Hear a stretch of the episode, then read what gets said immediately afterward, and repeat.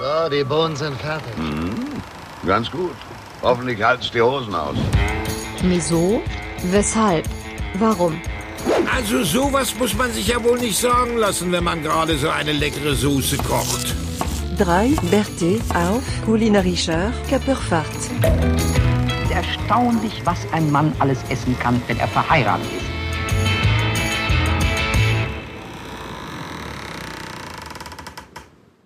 So, klack, klock, klang. Bom, bam, bum. So. Einen wunderschönen guten Abend, liebe Freunde des Miso Weshalb Warum Podcasts.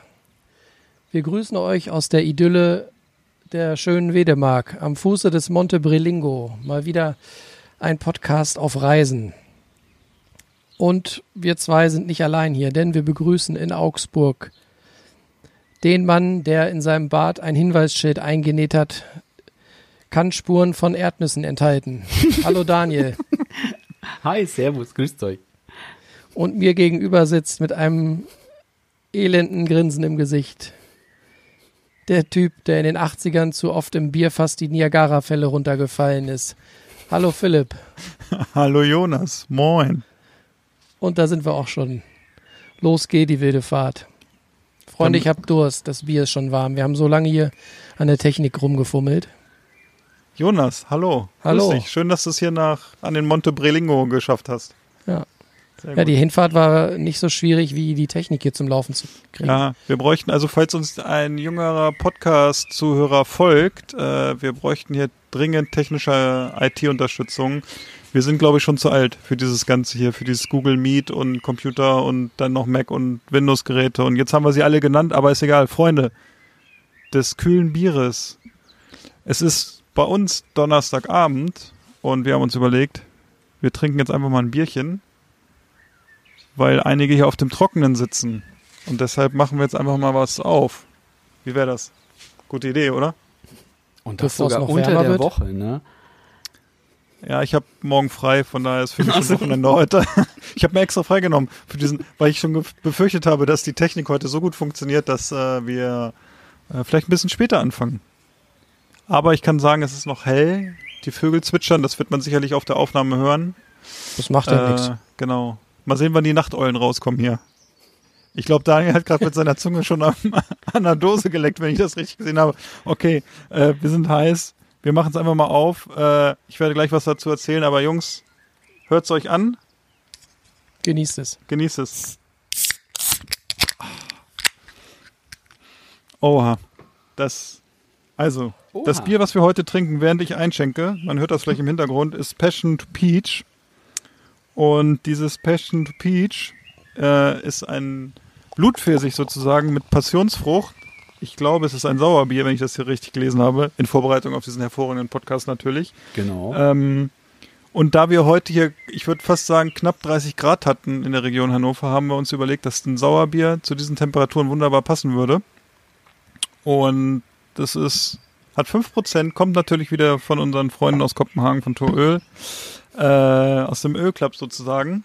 Und ich glaube, es wird, es wird ein Highlight werden. Ähm, ich, wenn Jonas noch nie ein Sauerbier getrunken hat, ich gucke ihm live ins Gesicht und ich sage erstmal Stößchen auf Donnerstagabend. Ja, ich Stößchen. stinge ja immer ein, hier, weil ihr habt jetzt wieder gelabert. Jetzt möchte ich auch nochmal als Einschenkgeräusch. Ich bin mir sicher, dass Daniel eben schon eingeschenkt hat, dass schon seine zweite Dose ist. Psst. Aber man hört sehr gut. Daniel So. ist ein Meister. Also der, der Geruch Ja. ist schon wieder phänomenal. Ja, es riecht sehr fruchtig, ne? Aber man riecht, wenn man genau hinriecht, ist schon so ein bisschen diese Säure in der Nase, ne? Aber der, der Schaum Ja, kühlt auch ist- gut den aber es, aber es riecht, ich finde, es riecht sehr stark nach Passionsfrucht. Ja. Ne? Und ich sag mal Prost auf Prost. euch. So jung kommen wir nie wieder zusammen, ne? Oh ja. Alter, das ist aber echt ein Sauerbier, ne? ja. Das ist Ja, gut. Das ist mal, aber das ist aber mal richtig gut. Aber Da ist, aber ein jemand, feines Bier. da ist aber jemandem die Grapefruit ins Fass gefallen, ne? Nicht, Oh. nicht nur das. Die Flasche Essig haben sie bis heute nicht wiedergefunden.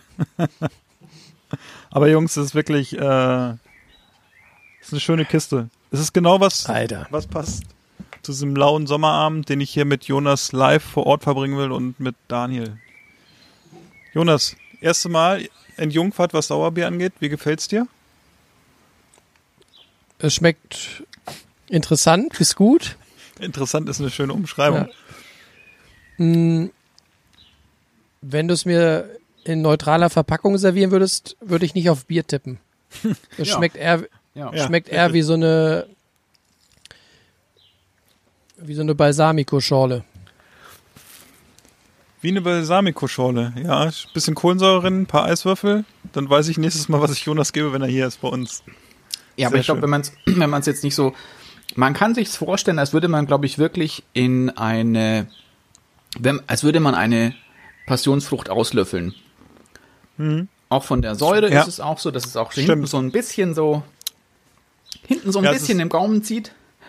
Genau. Aber es ist sehr, es ist sehr ausgewogen auch, finde ich. Ja. Und es ist wirklich eines der besseren saure, Sauerbiere, die ich schon getrunken habe. Ne? Also, Mich erinnert der Geschmack so ein bisschen an den Moment beim äh, Salatdressing machen, wo man nochmal ganz viel Öl und äh, Honig und Salz nachschüttet, weil man das Gefühl hat, bislang ist nur Essig drin. genau. Sehr gut. Sehr gut umschrieben. Ähm, ja, also das Bier verspricht eine, äh, äh, einen frischen Sommer sozusagen. Den ganzen Sommer lang. Und da muss ich wirklich sagen, also das wäre auch ein Bier, was ich mir bei 35 Grad hier im Hochsommer vorstellen könnte. Mhm. Kühl, kühlen, schattigen Platz. Ne? Und dann wäre das eine feine Geschichte. Ja. Ich denke, es ist ein guter Einstieg für heute Abend, ne? Ja, ja. Und ich glaube auch, dass so ein, so ein Sauerbier ist, glaube ich, auch für jemand, der eigentlich eher so Weintrinker ist und sonst irgendwie Bier irgendwie zum, zu arbeitermäßig findet. Und auch vielleicht manchmal ich. ein bisschen zu kräftig, ne? Also dieses Bier Ja. ist schon so im Geschmack, man die 5%, also es, wirkt, es kommt leicht drüber, ne? Die Säure ist natürlich im Vordergrund, das muss man mögen, keine Mhm. Frage. Aber es ist so, ich würde sagen, Weintrinker, gerade so diesen spritzigen Weißwein vielleicht mögen, ne? Ja. Finde ich schon, für die könnte was sein, ne? Also so ein trockener Weißwein ist da schon in die Richtung vergleichbar, ne? Genau. Also wie so ein geschliffener Riesling. Ja, genau. Der beschliffene Riesling. Kommen wir vom beschliffenen Riesling zum Luigi Macaroni. Das möchte ich heute nur ganz kurz ansprechen. Wir machen ja eine Sonderfolge über Nudeln, aber Jonas hat für uns heute seine Nudelnmaschine mitgebracht und hat uns hervorragende Nudeln gemacht und auch ich wurde bekehrt und auf den Pfad der Nudel, der richtigen Nudel gebracht und muss wirklich sagen, es war hervorragend. Ähm, danke dafür nochmal. Und Bitte Philipp, gerne. hast du dir jetzt auch schon eine Nudelmaschine bestellt? Äh, ich selber noch nicht, aber ich habe äh, eine klare Kaufanweisung von meiner äh, Chefin zu Hause bekommen, die zu mir gesagt hat, das Gerät will ich auch haben. Der Oton war so ein Jonas oder bisschen, wirklich die Nudelmaschine? Dann hätte sie gesagt, dem Gerät. Sie hätte gern dem Gerät. der Oton war so ein bisschen, wenn ich wüsste, wohin mit der Maschine, dann äh, würde ich sie schon bestellen. Ja. Das Problem ist ja immer bei diesen Küchenmaschinen, man hat ja dann irgendwie so eine große Schublade und da sind viele schon drin und die, ob die dann noch reinpasst, weiß ich nicht. Vielleicht müssen wir irgendwas entsorgen, so eine Eismaschine dafür oder so, ich weiß es nicht. Aber ich muss wirklich sagen, also es ist sehr einfach gewesen, die Nudel zu machen, so wie es von außen zugesehen äh, ausgeschaut hat. Und äh, da hat Jonas nicht zu viel versprochen. Wobei ich immer noch finde, dass es der Ferrari ist, aber manche haben ja auch einen Ferrari. Und ähm, ja, also geschmacklich wirklich gut. Werden wir dann nochmal ein bisschen vertiefen, wenn wir eine Sonderfolge machen über die Nudeln. Alles rund um die Nudel. Ihr Nudeln. Ja, heute haben wir ein paar andere Themen im Köcher. Ja. Bevor wir damit starten, wollen wir, glaube ich, noch einen Prost loswerden.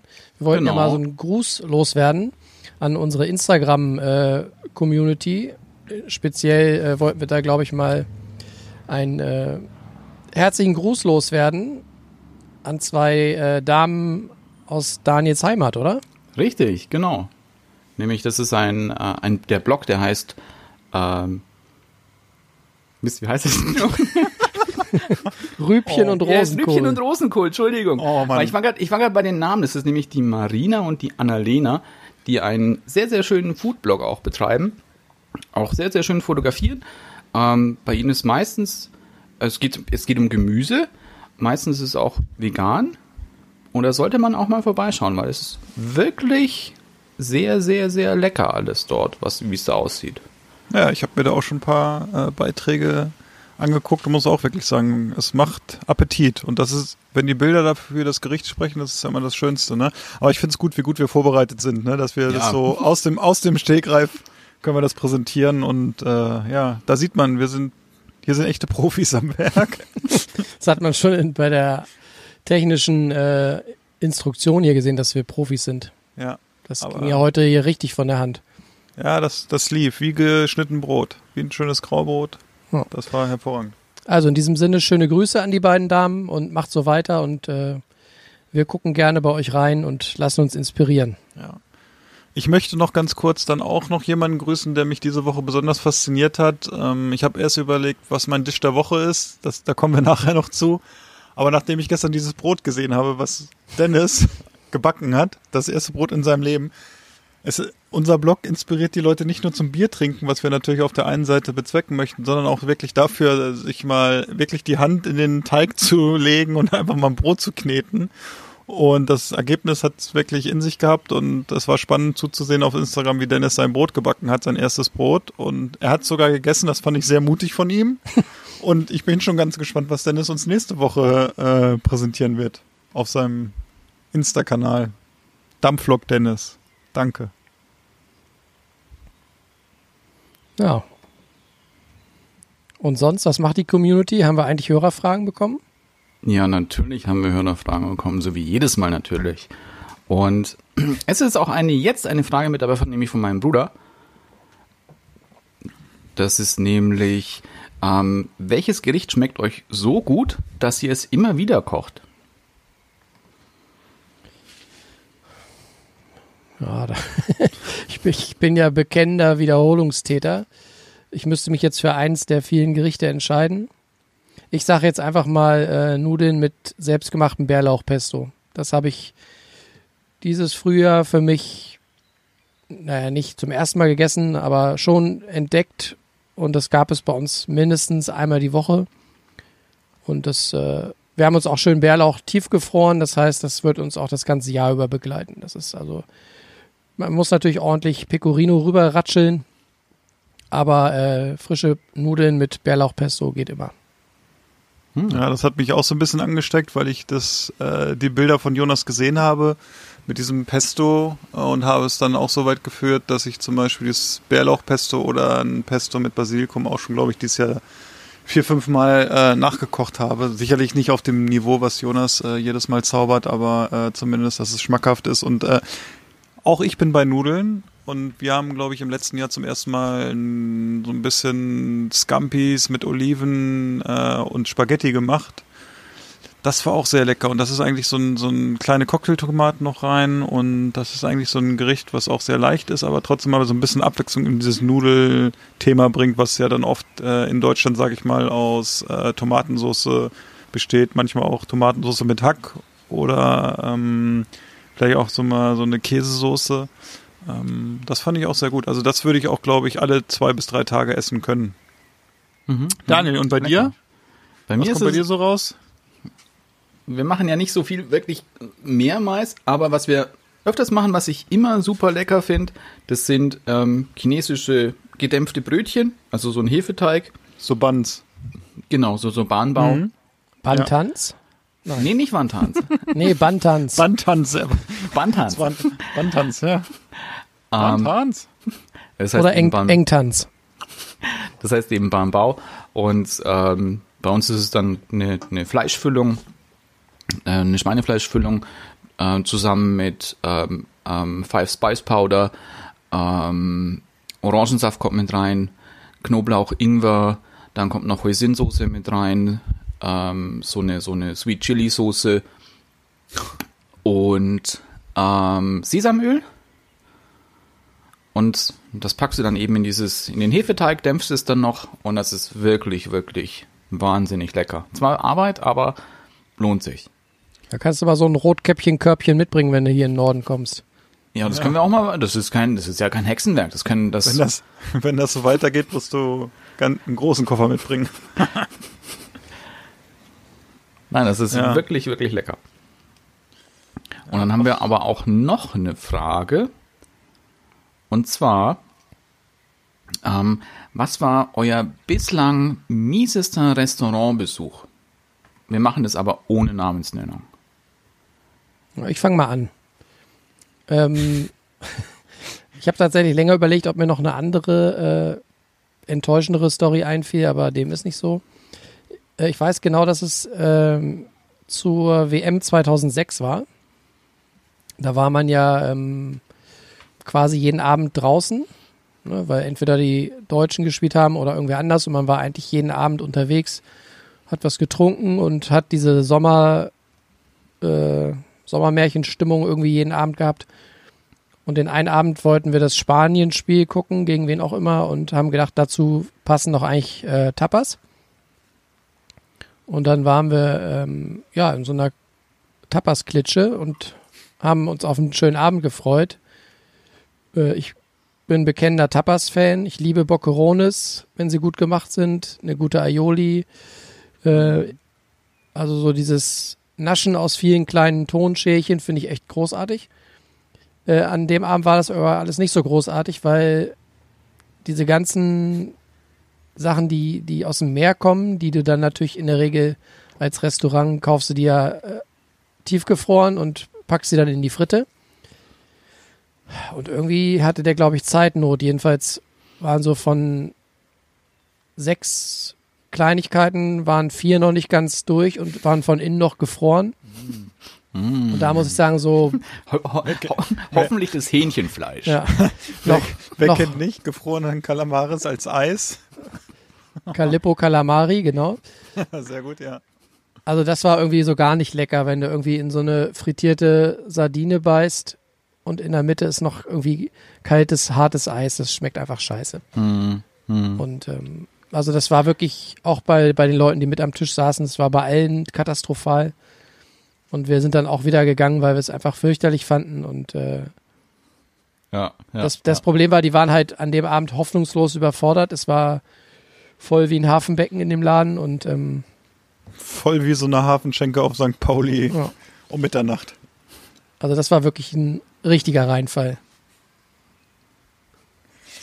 Also bei, bei uns, also ich musste auch überlegen ein bisschen, ähm, es war eine, ich gehe nicht super oft essen, aber was auch ein bisschen komisch war, eines war vom, von der Arbeit aus, eines unserer Weihnachtsessen, da waren wir auch, ähm, ja auch ein, ein klein wenig besser essen, aber das Essen, du hast gemerkt, dass der Koch eine Geschmacksrichtung super geil fand. Das passt jetzt heutzutage wieder zu unserem Salz? Sauerbier, es war nämlich sauer, weil jeder Gang war sauer.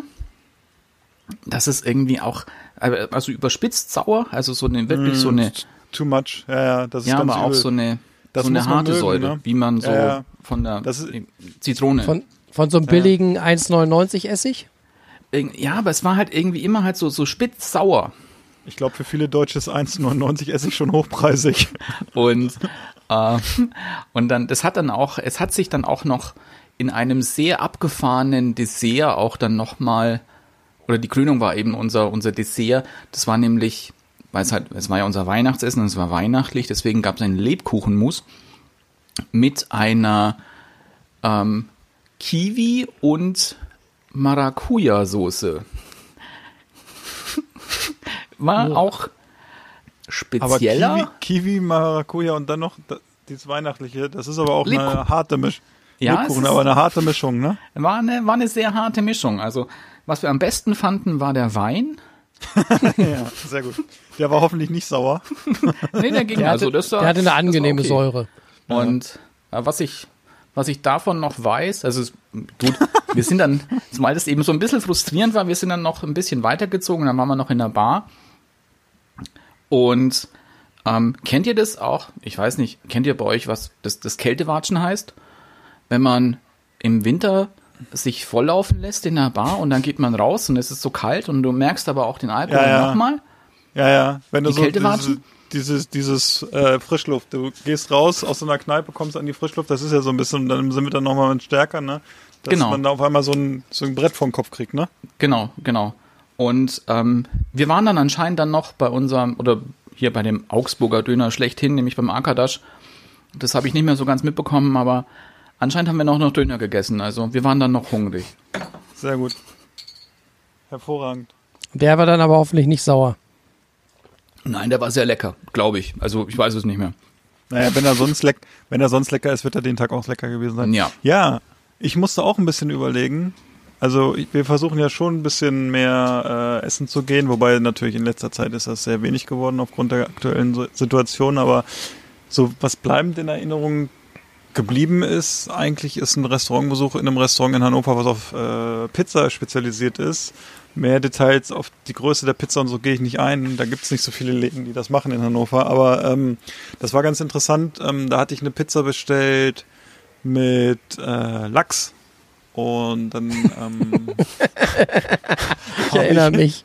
habe ich mich, äh, habe ich diese Pizza bekommen und habe mich schon über die Farbe vom Lachs so ein bisschen gewundert, ne? weil man kennt ja so, ich sag mal, Sockeye-Lachs oder also Wildlachs oder so und sagt so, es muss tendenziell, wenn man sich mit Lachs auskennt und einer sagt, welche Farbe hat Lachs, dann sagen alle so Richtung Orange, würde ich sagen. Dieser Lachs hatte so ein bisschen die Farbe von, es ging ins Gräuliche, aber ich habe gedacht, okay, probier's es erstmal. Ich habe es dann probiert und habe gesagt, das ist alles aber kein Lachs, ne? Also Lachs hat ja auch einen Eigengeschmack, je nachdem, was für eine Qualität das ist, kann man ja auch mit dem, ne? Und naja, hat auf jeden Fall definitiv nicht nach Lachs geschmeckt. Äh, Ich habe da ein bisschen gegessen und irgendwann habe ich äh, einen Kellner gerufen und habe gesagt, äh, sorry, also das ist ja alles außer Lachs, ne? Also nee, nee, also ich hätte ja Lachspizza bestellt und das ist definitiv Lachs. Okay. Aber er würde nochmal mit der Küche sprechen. Dann ging er weg, kam wieder und hat gesagt, ja, wir haben da ein kleines Problem. Lachs ist alle gewesen, aber wir haben ihnen Seelachs auf die Pizza getan. Ja, ist ja auch Lachs. ja, Der Feine. der Feine. Vor allen Dingen ist dann äh, für die äh, für die Küche war es natürlich dann, ist ja Seelachs, ist ja Lachs, ne? Und wenn man sich natürlich ein bisschen auskennt mit Lebensmitteln, weiß man natürlich, dass äh, Seelachs so ein toller Begriff ist aus der Industrie.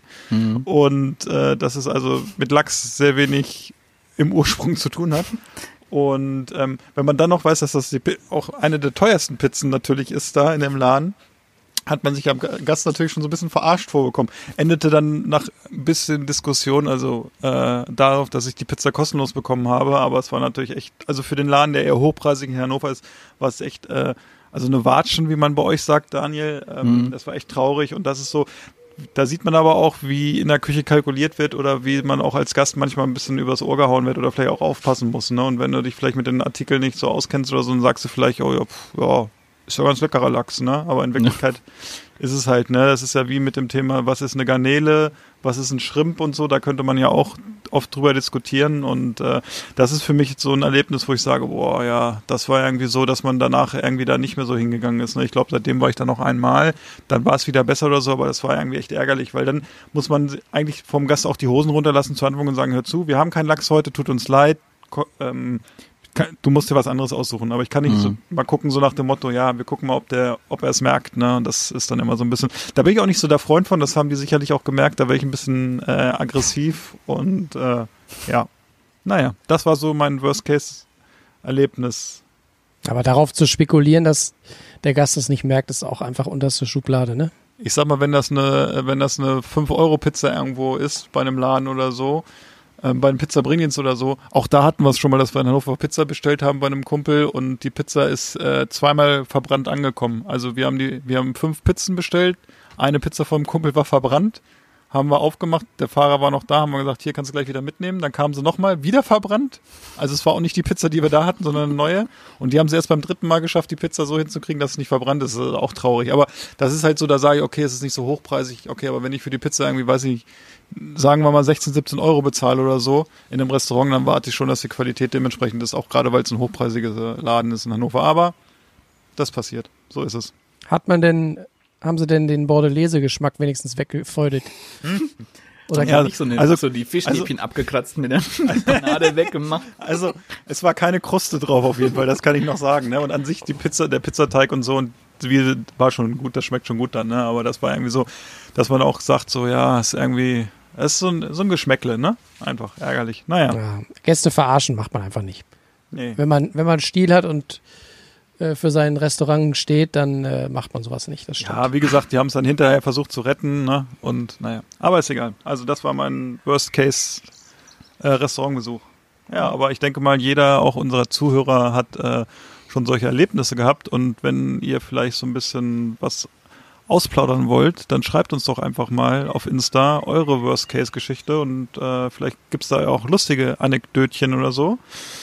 Mir ist noch mal auf einer Weihnachtsfeier, wo Daniel das gerade gesagt hatte, so nach fünf Minuten Weihnachtsfeier von der Firma in einem brasilianischen Restaurant in Hannover kam die Bedienung äh, und hat mir erstmal eine Flasche Weine über den Rücken geschüttet. Das war auch ganz geil.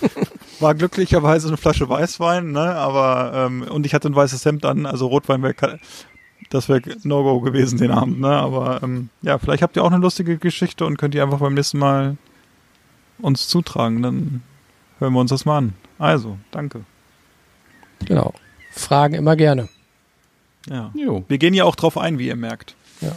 natürlich. Sogar sehr ausführlich. Ja. So, aber So weiter wir. geht's hier mit Ja. Tisch der Woche, ne? Ja, was war denn dein Tisch der Woche? Also mein Tisch der Woche, der war vom Sonntag. Da gab's, ähm, da gab's ein, eine in, in Bier geschmorte, ich glaube auf Deutsch heißt es Querrippe, Rinderquerrippe. Also im Alter, Englischen ist okay. es eine, eine Short Rib. Ja. Und da war halt eben auch noch so Gewürze mit dran, noch wie so Kumin und geräucherter Paprika und solche Sachen.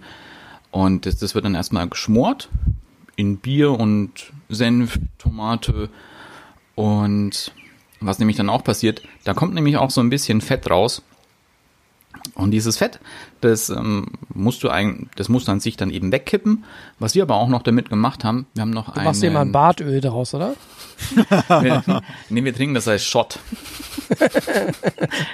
wir haben damit einen, einen Tomatenbrotsalat gemacht.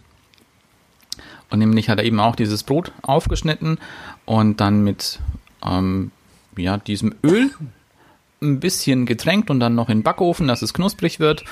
Dann noch Tomaten aufgeschnitten, Tomaten vermengt mit, ähm, mit, ähm, mit Schwarzkümmel. Das kennen auch nicht so viele, ist auch mehr aus dem indischen Bereich oder auf dem, auf dem Heißt auch- heißt- siehst es auch, diese Genau. schwarzen, Auf dem, auf dem Fladenbrot. genau.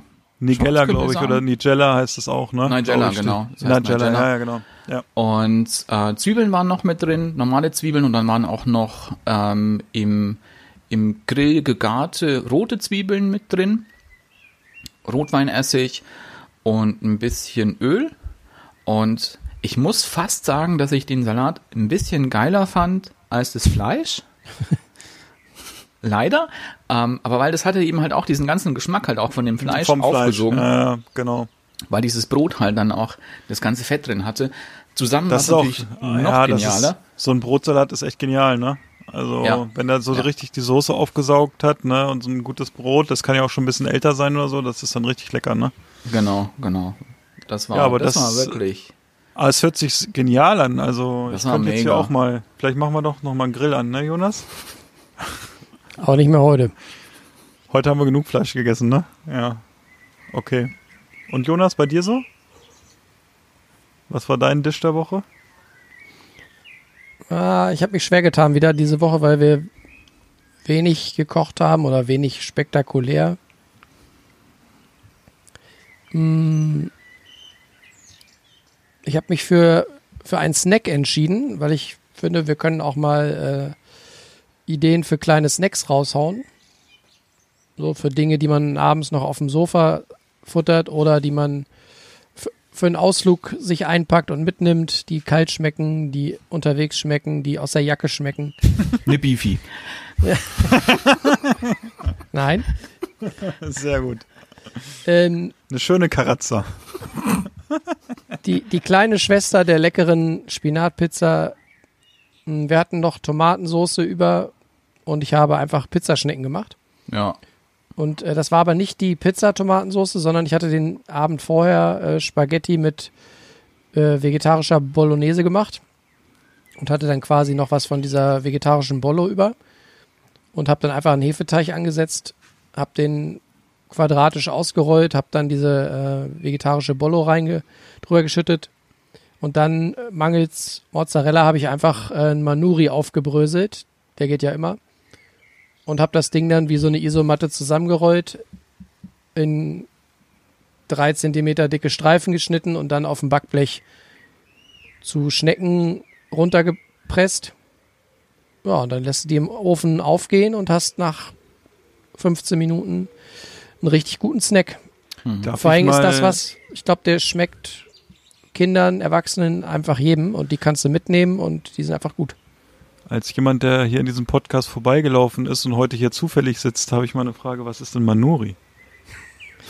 Hab ich doch schon mal erzählt. Ja? Ja. Ja, da siehst du, was ich, was ich mir speichere und was ich mir nicht speichere. Also Manuri ist ein griechischer Käse, der ähm, von der Konsistenz her im Prinzip so ist wie Schafskäse, nur nicht so schmierig. Also der ist trockener und bröselt eher, als dass er schmiert. Und er schmeckt auch nicht so, er hat nicht so viel Säure, sondern er schmeckt eher mild, hat aber eine sehr angenehme Salzigkeit drin. Okay, das ist also, genau. Okay, Und ich hab glaube auch, dass es auch so eine Mischung aus, aus Schafs- und Ziegenmilch ist. Also das ist auf jeden Fall ein Käse, den man auch gut sich in Salat rieseln kann. Mhm. Ähm, oder eben, wie ich schon mal erzählt habe, auch mit Spinat in eine Lasagne packen kann. Also der ist sehr vielseitig und er hat eben nicht dieses ja, schmierig-saure, was Schafskäse hat. Ich finde, Schafskäse ist immer sehr dominant, wenn du den irgendwo mit dran machst. Manuri mischt sich eher so unters Volk mit dem Salz. Das ist ganz geil, das Zeug.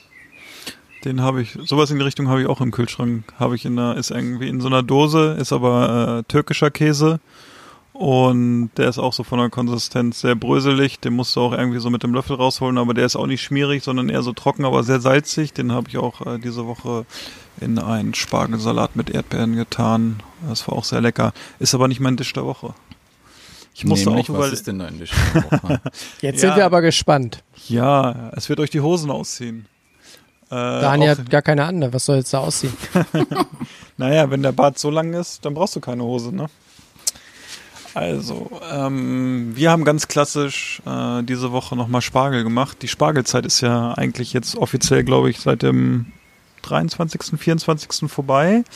Und da wir gedacht haben, dass es das letzte Mal Spargel ist, haben wir ganz klassisch niedersächsisch nochmal Spargel gemacht. Spargeln mit Salzkartoffeln, zweierlei Schinken, Kochschinken und äh, Romschinken und dazu eine Hollandaise und ja, das war ziemlich lecker. Ist nichts weltbewegendes, ist so gut bürgerlich, würde ich sagen. Äh, aber der Spargel steht eigentlich im Vordergrund und wie gesagt, wir haben den hier auch regional vor Ort, vor der Haustür wachsen sozusagen und genießen das dann immer, wenn wir Samstag hier zur Metzgerei, zum Schlachter gehen und da ist auch der Spargelstand dann samstags offen und dann kaufen wir das da. Und wie machst du dann deinen Spargel? Ist es auch eher so, bist du auch so jemand, der, wo der Spargel dann, wenn man den auf der Gabel hat, so durchhängen muss oder muss der Nee, noch nee. stehen? Also ich bin, ich persönlich bin eher so ein Freund, ich sag mal ganz äh, von zweite Wahl Spargel, weil der meistens ein bisschen dünner ist. Ich mag nicht gerne, wenn das irgendwie hier so, so Baumstämme. Baumstämme sind. Da gibt's ja viele Leute, die das auch mögen, so richtige, weiß nicht. Äh, jetzt hätte ich fast gesagt wie so ein Verlust, aber äh, aber weiß So ich, Lümmel. der Spargel, genau, genau, die Black Mamba. Den Landlümmel. Ja, einen schönen Landjäger, ne? Nee, ähm, es muss schon so ein bisschen, also es muss noch ein bisschen Biss haben, er darf nicht verkocht sein. Also deshalb, wir essen auch, es gibt ja ganz viele Leute, die dann in Restaurants gehen und da den Spargel essen. Ich finde immer, ich finde, Spargel kann man besser bei sich zu Hause machen, einfach weil ich den Garpunkt besser treffe. Und wenn der Spargel, wenn du den auf die Gabel nimmst und der flutscht sofort von der Gabel runter oder so, ganz gruselig. Also so Zuzel, äh, Spargel mag ich nicht. Da mag ich dann lieber, dass er noch so ein bisschen Biss hat, ne? Und er darf natürlich nicht bitter sein und muss natürlich auch gut geschält sein. Da habe ich diese Saison auch so ein bisschen an meinen Skills gearbeitet. Ich habe das, glaube ich, ganz gut diese Saison hinbekommen und äh, ja, freue mich immer, wenn es Spargel gibt und jetzt ist die Saison dann zu Ende. Also ich, wobei ich mittlerweile gehört habe, ich glaube, diesen Samstag gibt es hier auch nochmal Spargel zu kaufen außerhalb der Saison und das wird aber das letzte Mal sein und dann vielleicht mal gucken. Und es gibt ja diverse Zubereitungsvarianten, die man machen kann. Ne? Also ich sag mal, man kann den in einem Spargeltopf kochen. Ähm, wir haben auch schon Spargel im Ofen gegart, in Alufolie, was dann auch ein ganz eigenes Aroma hat mit ganz wenig Wasser. ist auch eine gute Zubereitungsmöglichkeit. Naja, und dann natürlich, sage ich mal, Schinken hier vom hauseigenen Schlachter, hätte ich fast gesagt, also vom Schlachter vor Ort. Das ist auch für uns ganz wichtig. Bist du denn, wenn du sagst, du magst es lieber ein bisschen dünner und nicht zu holzig, bist du Spargelschlürfer? wenn, eigentlich wenn, nicht. wenn niemand guckt, ne? Nee, ich bin eigentlich eher so der Schneider. Also ich schneide meinen Spargel und den stecke ich mir dann so in den Mund, also nicht den ganzen, die ganze Stange auf einmal. Aber gibt's ja auch. Also wer einen Spargelfetisch hat, konnte den jetzt ausleben. Seit April, glaube ich. Genau. Aber ich finde auch Spargel ist wie Grünkohl was, was man nicht im Restaurant isst, sondern was man sich selber macht. Ja.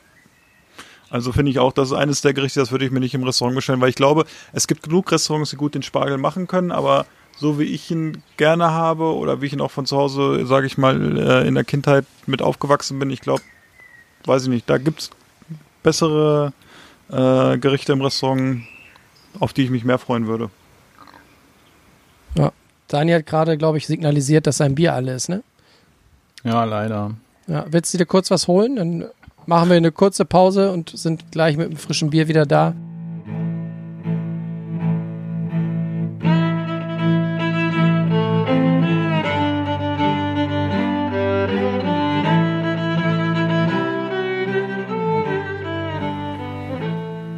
Sehr gut, da sind So. wir wieder.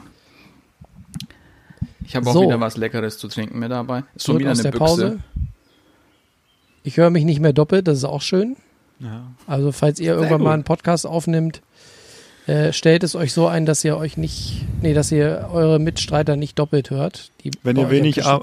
Wenn ihr wenig Arbeit haben wollt, bleibt einfach zu Hause bei euch im Büro, nehmt da den Podcast auf, zu dritt und alles ist gut. Nicht so wie bei uns. So, Dann mache ich mal wieder auf. Ach, du hattest sie schon auf. Oh Mensch, hätte ich das gewusst. Also nicht auf, dann hätte ich mein Bier auch äh, jetzt erst aufgemacht.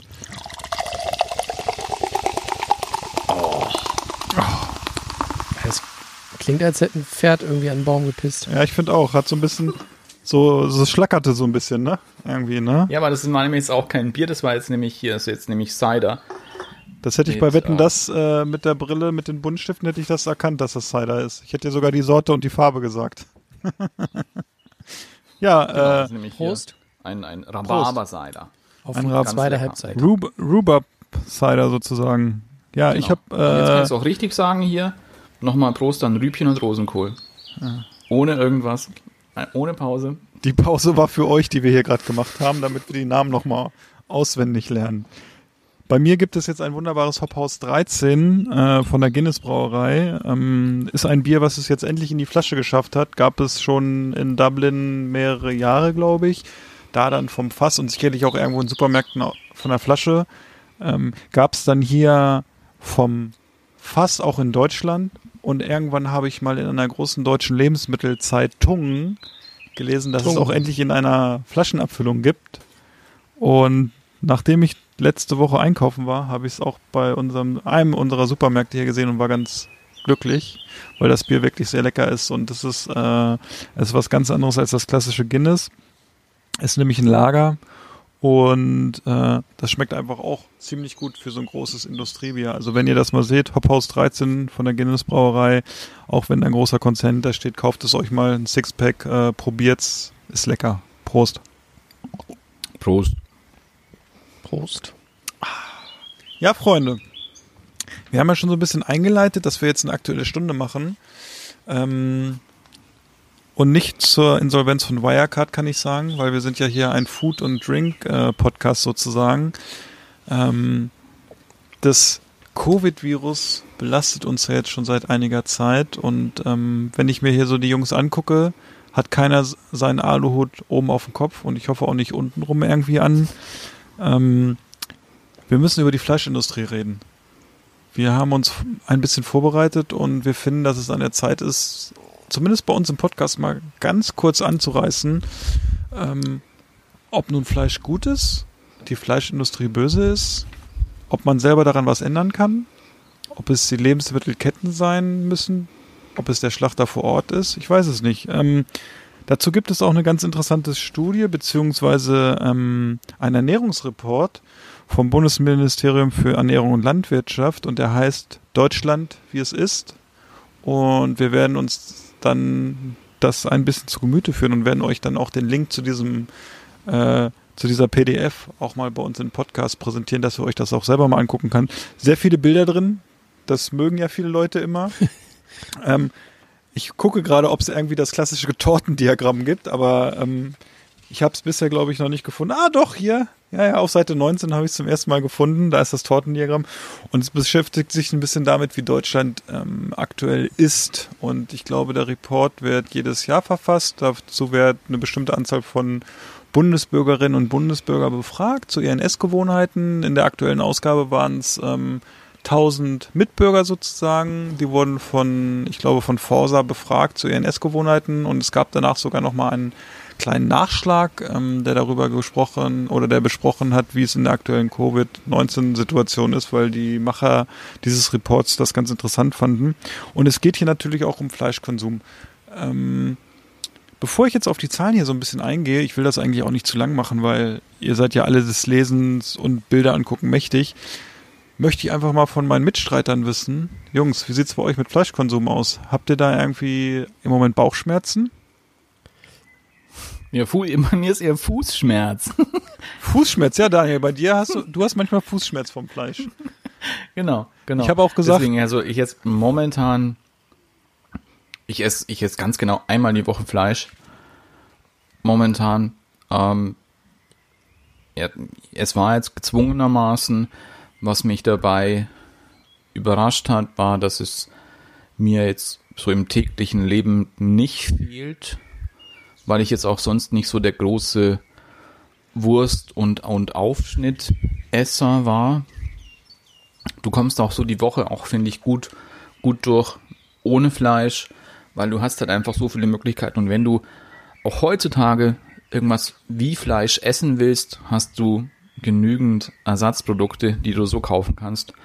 Das mache ich auch nämlich auch manchmal, wenn ich irgendwie kein, nicht wirklich Zeit zu kochen habe dass es jetzt momentan halt, ent, halt wirklich ein Fleischersatz ist, den ich mir auch so mal in, entweder in die Pfanne haue oder damit irgendwas mache, ob das jetzt ein, ein, ein fleischfreies Hackfleisch ist oder irgendwie Nuggetmäßig oder Schnitzelmäßig.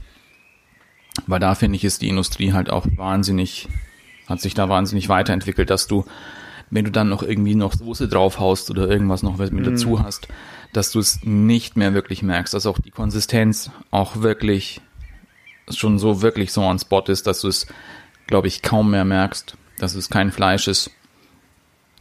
Und, und wenn du halt jetzt, das ist ja leider auch das Problem, dass du, glaube ich, auch erst wirklich durch, durch Corona auch darauf aufmerksam gemacht wirst, dass eigentlich die Leute, die deine Schweine schlachten, genauso scheiße gehalten werden wie die Schweine, die geschlachten werden. Ähm, ja, ist halt, glaube ich, sollte, glaube ich, den meisten Leuten, glaube ich, schon ein bisschen zu denken geben. Oder wenn du halt auch siehst, ich habe es jetzt, heute nochmal gelesen, dieser, dieser große Fleischbetrieb, der jetzt halt eben in den Schlagzeilen ist, ähm, wie viele Unterfirmen das eigentlich sind, die er beliefert und wie viele Marken das eigentlich sind, die er beliefert. Das fand ich nämlich, das habe ich heute, weiß nicht, Nachmittag mal kurz gelesen, wie viele, wie viele das eigentlich sind, wenn du jetzt wirklich diesen Fleischbetrieb boykottieren würdest, was du alles nicht mehr kaufen darfst. Hm. Und das fand ich eigentlich schon hart. Klar, es ist einer mit der größten, glaube ich, Europas größter Schlachtbetrieb. Und das, das siehst du halt auch in den, in den Staaten genauso, dass es halt irgendwie immer weniger Schlachtbetriebe gibt, aber die, die dafür halt immer umso, genau. umso, umso größer werden. Und wenn du halt mal wirklich dein Problem hast, ob das jetzt wirklich jetzt Corona ist oder auch mal, dass wirklich mal was am Fleisch ist, kann es halt wirklich auch dann ein bisschen ähm, kritisch werden, wenn du halt einfach solche, diese Massen, die du da einfach wirklich umlegst in diesen Betrieben, ist halt wirklich schon, kannst du dir eigentlich kaum vorstellen. Ja, es ist so ein bisschen, ähm, man konnte es ein bisschen ahnen, fand ich, weil als das in den USA losgegangen ist mit der mit dem Virus, war es ja auch so, dass irgendwann äh, es wenig Fleisch in den Supermärkten gab, einfach weil die auch genau diese Probleme haben, die wir jetzt haben mit Covid-19, dass äh, da auch sehr eher schlechte Bedingungen sind, auch was Hygiene angeht, zumindest von den Mitarbeitern und da viele Fleischfabriken einfach nicht mehr hinterhergekommen sind, weil die Mitarbeiter einfach gefehlt haben. Und das sieht man jetzt ja auch, wenn auf einmal ein großer Konzern äh, am Pranger steht, der in meiner Meinung natürlich für viele andere Konzerne und Konzernstrukturen und kleinere Firmen steht.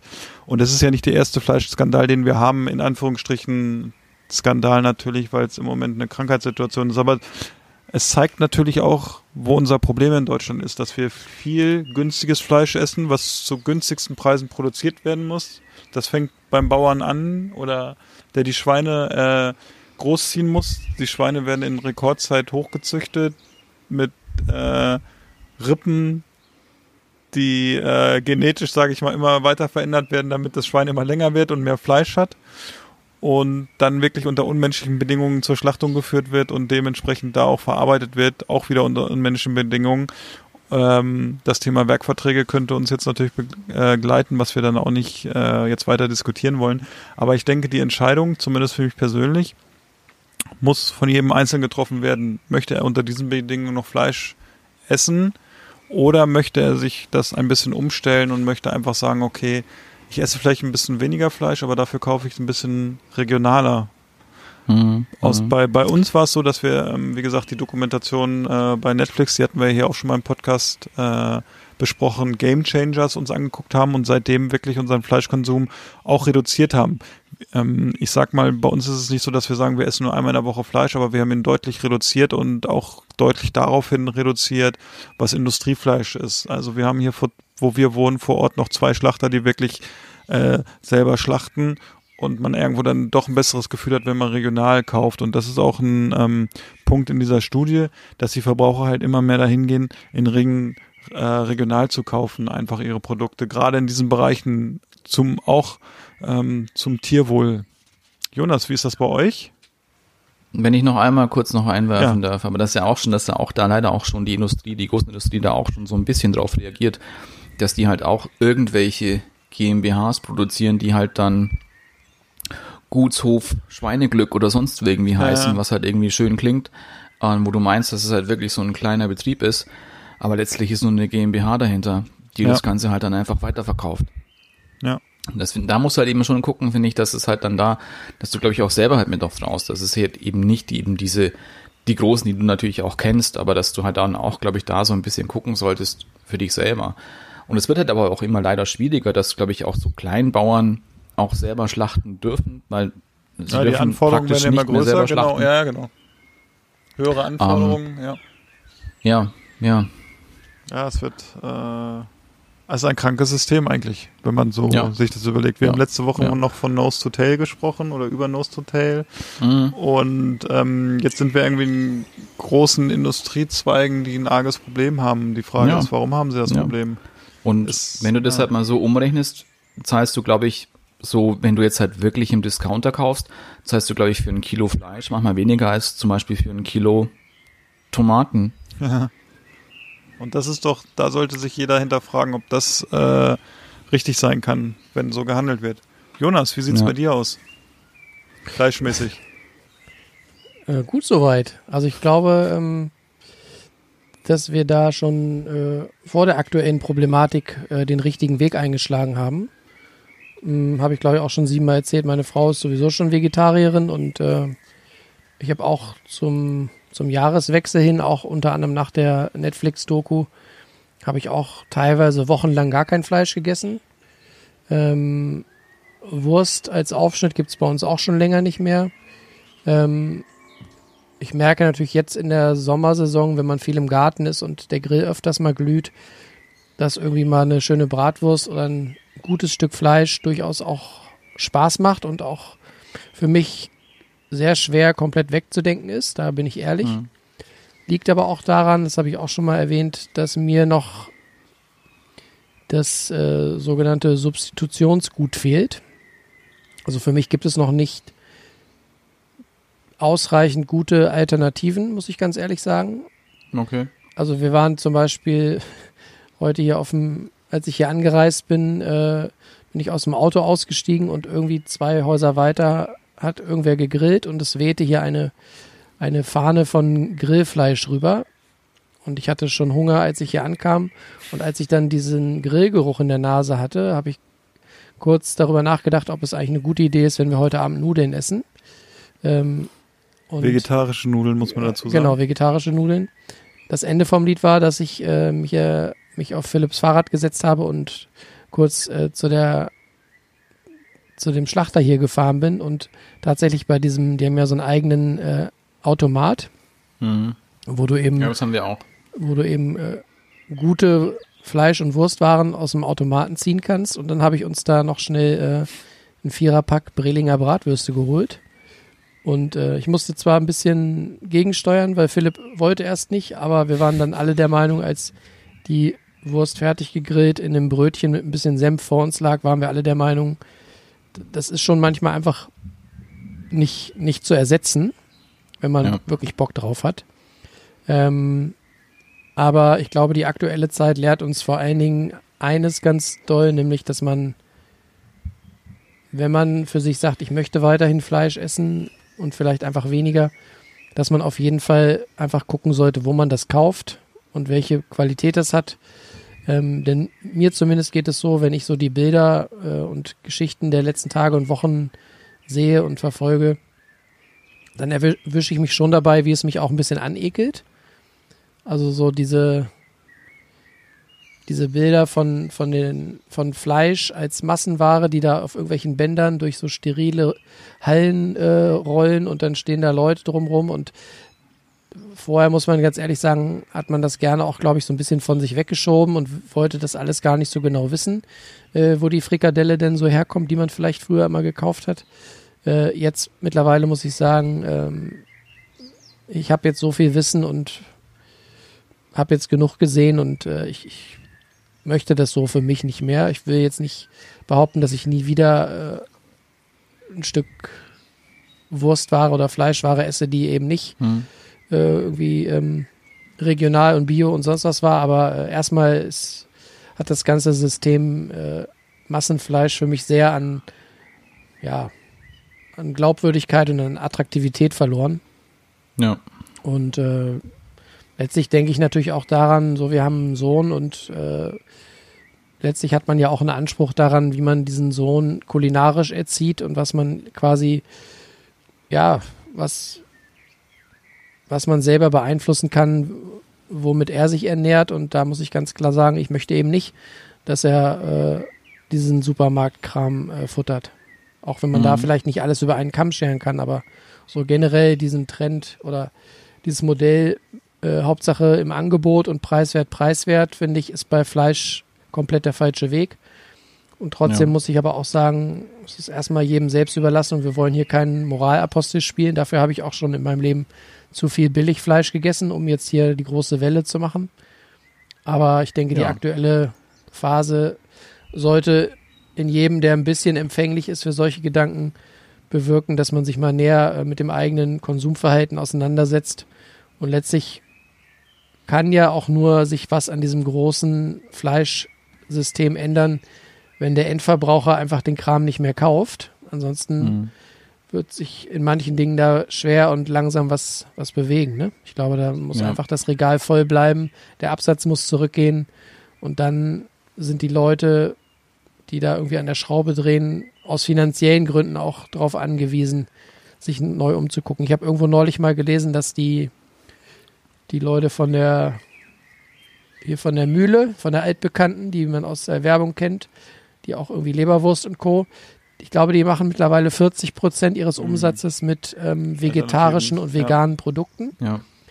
Da muss man natürlich auch wieder dazu sagen, wenn man sich die Inhaltsstoffe anguckt, das ist jetzt auch nicht alles nur, ähm, wie soll man Heile sagen, Welt. nicht Alles nur heile Ordnung, Welt genau. und äh, Friede, Freude, äh, vegane Eierkuchen, sondern da ist natürlich auch viel Industriekram drin und das ist Ja. ein anderer Punkt, der sicherlich äh, ja für viele mal zum, zum äh, Nachdenken anregen sollte, ob man wirklich so viel industriell verarbeitete Nahrung zunehmen, zu sich nehmen muss oder ob man vermehrt anfängt, frische, unverarbeitete Produkte zu kaufen und sie selber zu, zu bereiten.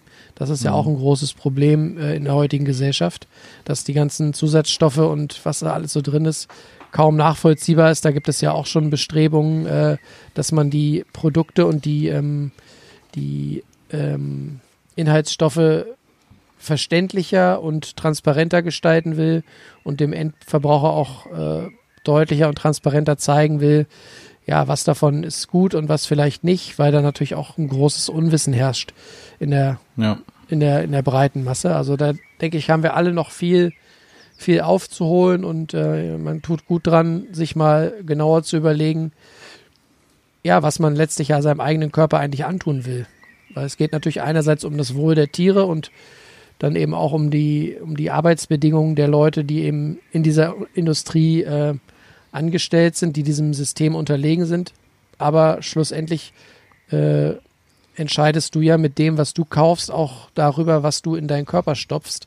Und ich glaube, das sollte der größte Motor sein oder der, der einfachste Weg, um erstmal äh, drüber nachzudenken, weil es natürlich erstmal leichter ist, an sich selbst zu denken äh, und sich selbst einen Gefallen zu tun und die anderen Dinge kommen dann so ein bisschen äh, mit damit ein, ne? Oder damit. Ja, ja. Und das ist ja, glaube ich, auch so, wenn du halt mal auch wirklich so, so deine Eltern, glaube ich, oder vielleicht Ureltern auch noch hörst, dass es halt wirklich halt da auch normal war, dass es halt einen Sonntagsbraten gab und unter der Woche halt nicht unbedingt Fleisch gab. Ja. Das ist halt, glaube ich, einfach nur eine, so eine, eine Sache der, eben die dann irgendwann mal kam, eine Sache der Wohlstandsgesellschaft.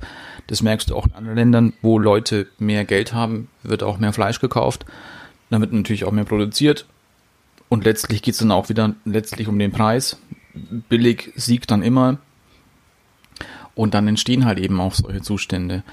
Und ich glaube, da kann man sich, glaube ich, schon wieder so ein bisschen auch, oder man sollte sich, glaube ich, schon ein bisschen darauf zurückbesinnen, ob man jetzt wirklich jeden Tag Fleisch essen muss. Klar, es ist, glaube ich, es ist einfacher, Fleisch zu essen, weil du kannst dir halt einfach dann eine Bratwurst in die Pfanne hauen.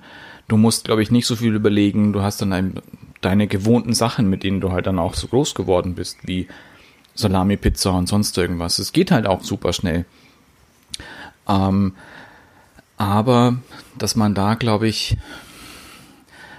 dass ich glaube auch schon, dass der Trend, glaube ich, schon momentan, auch gerade auch jetzt innerhalb Corona, glaube ich, schon auch ein bisschen mehr auch zum selber Kochen gegangen ist. Oder auch zum selber Backen, man hat ja auch gemerkt, es gibt ja keine Hefe mehr. Und ähm, dass da, glaube ich, schon so ein bisschen so ein Sinneswandel auch stattfindet, was man, glaube ich, auch gesehen hat, auch in den Zahlen da, dass, glaube ich, auch wirklich mehr Leute auch selber kochen. Genau.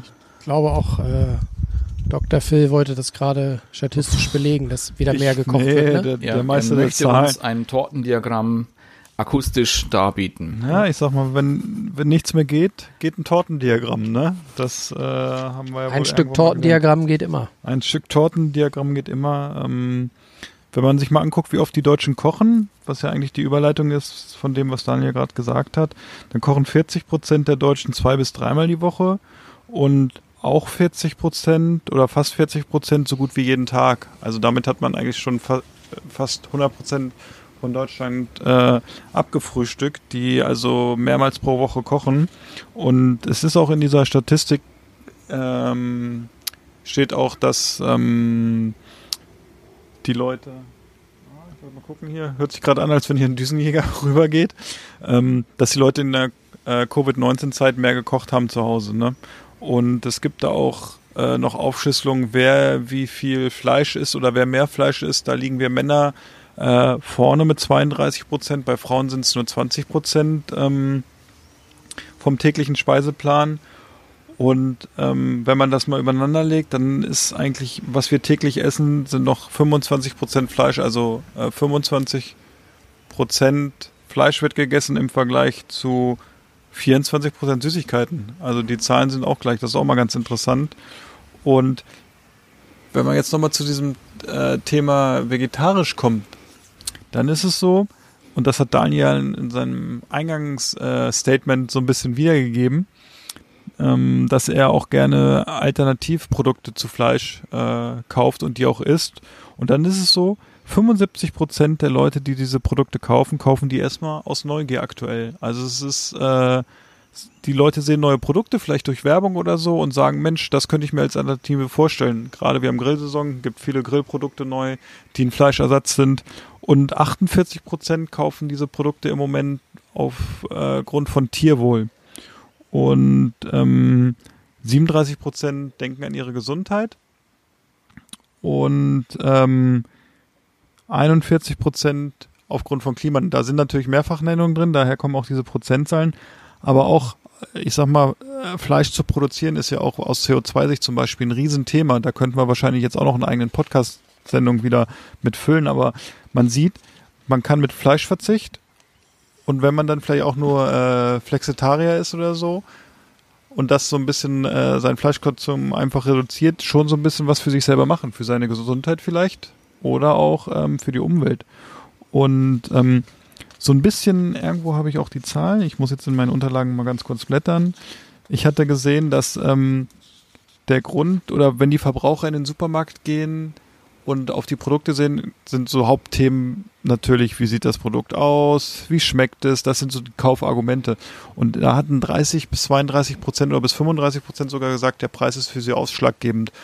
Und ähm, das ist natürlich so ein bisschen bei diesen äh, Interviews, wenn es da um Preis geht. Preis kann ja auch ein bisschen negativ sein. Ich glaube, die wenigsten Leute sagen dann, dass in solchen äh, sagen, dass der Preis im Vordergrund steht, gerade bei Fleischprodukten oder so. Die Leute, das, das geben, glaube ich, nicht so viele Leute zu. Also kann ich mir vorstellen. Das Ja. hatten wir ja auch schon so ein bisschen ähm, beleuchtet.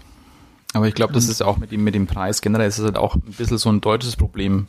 Da gibt es ja, glaube ich, auch Statistiken, wie, wie viel ein Deutscher für Lebensmittel ausgibt Genau. im Vergleich zu einem Franzosen Ich oder glaube, Italiener. ich habe mal so die Zahlen, die ich für mich abgespeichert habe, ist so für das Grundbedürfnis, was man als Deutscher hat. Das heißt ähm, Miete, ähm, Lebensmittel, Kleidung und so. Oder also das war ist so im, im äh, ich glaube 25 bis 30 Prozent oder so. Und andere europäische Länder wenden da glaube ich 50 bis 60 Prozent auch von ihrem Einkommen oder so.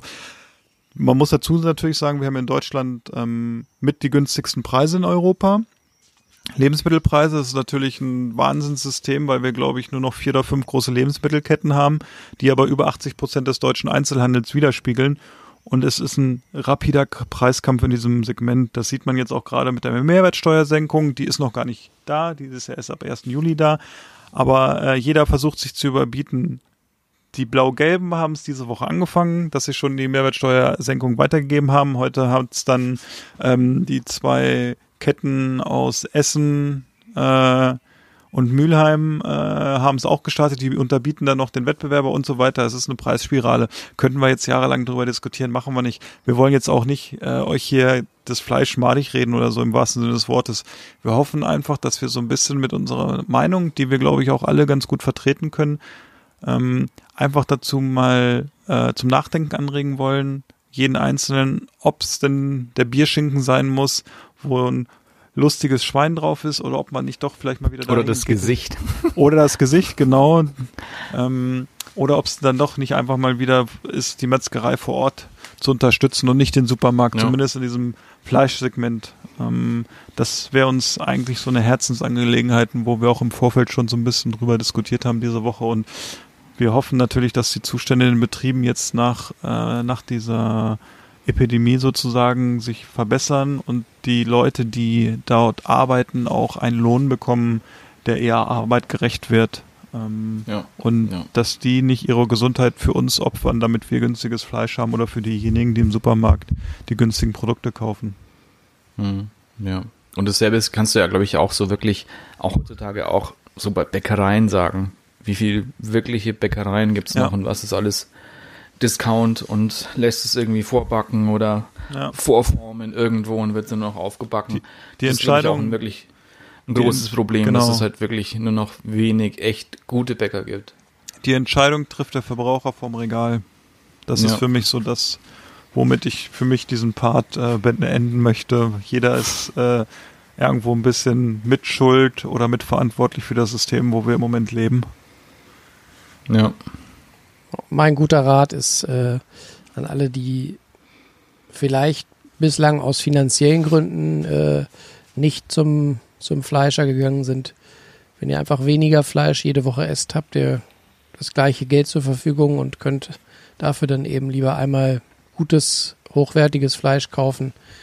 Damit tut ihr dann nicht nur euch einen Gefallen, sondern eben auch anderen Menschen und auch den Tieren und äh, letztlich probiert es mal aus. Äh, ich bilde mir ein, man schmeckt es auch, man merkt es beim Grillen oder beim Braten, äh, weil das Fleisch nicht um die Hälfte schrumpft, weil die Flüssigkeit erstmal äh, einkocht, sondern ihr habt auch dann noch das, was ihr vorher Ja. in die Pfanne Ja. oder auf den Grill gepackt habt, dann noch vor euch.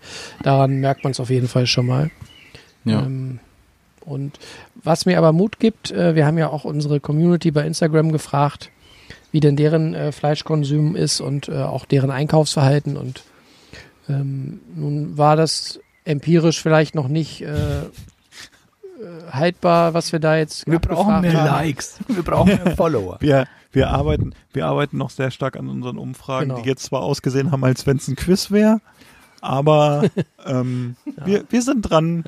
Manche von uns sind schon über 40, denen fällt Instagram nicht mehr so ganz einfach äh, vor die Füße. Die müssen sich das erarbeiten und äh, Ich, Jonas. wollt, ich wollte halt noch eine dritte Antwortmöglichkeit. genau. Die äh, gab es bei der Umfrage nicht, aber beim Quiz. Dann habe ich gedacht, da mache ich doch ein Quiz drauf. Quiz macht eh jeder gerne, weil immer alle denken, äh, ihnen schenkt jemand sechs iPhones. Und ähm, deswegen haben Genau. Oder dann man auch, kann Oder- Raketen gewinnen. Oder, oder fünf Wohnmobile, weil irgendwie das Lager voll genau, ist. das Lager ist voll. Wir, wir haben noch fünf Wohnmobile, die könnt ihr alle haben. das ist Macht auch bei herrlich. unserem Quiz mit. ja. Ähm, nee, und deswegen, äh, was ich eigentlich sagen wollte, die Rückmeldung unserer äh, Community äh, stimmt mich da positiv, auch wenn wir natürlich äh, von, von der Hörerschaft her vielleicht nicht äh, einmal den Querschnitt haben durch die Bevölkerung, aber wenn, wenn das der Trend ist, was unsere Hörer da angeklickt haben, dann bin ich guter Dinge, dass wir da äh, das, das Thema irgendwann auch in die richtigen Fahrwasser bekommen. Und ich denke, damit Dann möchte ich der Community auch nochmal Danke sagen, dass sie so eifrig teilgenommen haben. Vielen Dank. Ich habe übrigens äh, mich mit meiner Frau im Nachgang abgestimmt und äh, wir hatten die gleichen Ergebnisse. Das war auch ganz interessant.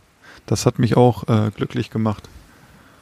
Und was mich auch glücklich macht, ist, dass ich jetzt Daniel sehe, der wieder im Westflügel seines Residenzschloss sitzt und hoffentlich dieses Mal besser vorbereitet ist, was das nächste Thema angeht, weil wir ihn diesmal nicht irgendwie ja, was Bus diesmal auch ein Thema gab, ne? ja, wir haben dich auch nicht vor den Bus geworfen, diesmal, indem wir Dass nicht innerhalb. irgendwie abgesägt wurde wieder. Genau.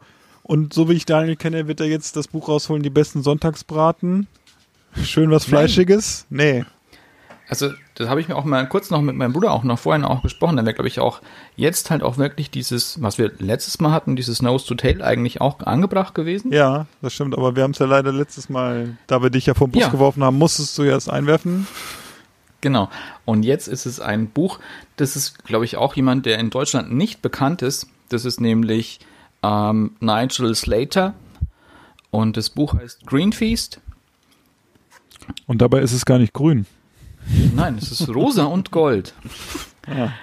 Und ähm, wie es der Name auch schon sagt, ist, da geht es halt eben mehr um, um vegetarische Sachen, nicht unbedingt vegane Sachen, aber um, um vegetarische Sachen. Vielleicht noch kurz auf, auf Nigel Slater.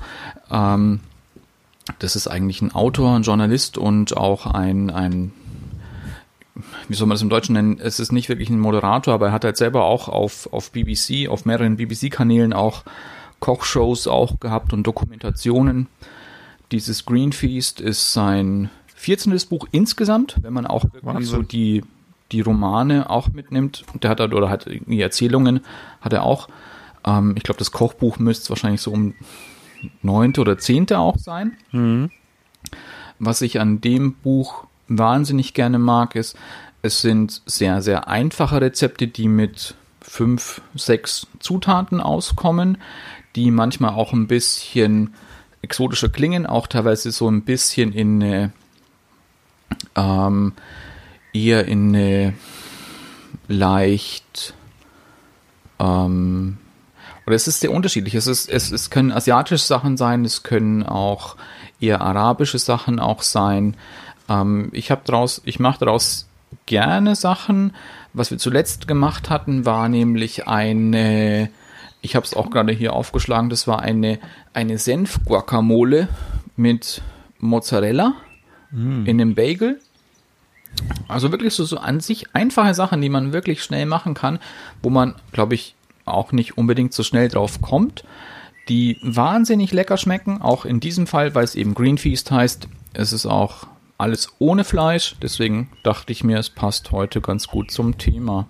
Das Einzige, was scheiße ist zum Durchblättern, ähm, wenn ihr es mal dann vielleicht auch selber in der Hand habt, das hat nämlich auch dann hier so eine Goldprägung, die ist ein bisschen nervig gemacht, weil du hast überall lauter Goldglitterzeug überall an dir dranhängen, wenn du es durchgelesen hast. Ähm, das ist nicht so schön. Aber ansonsten ist es auch schön fotografiert.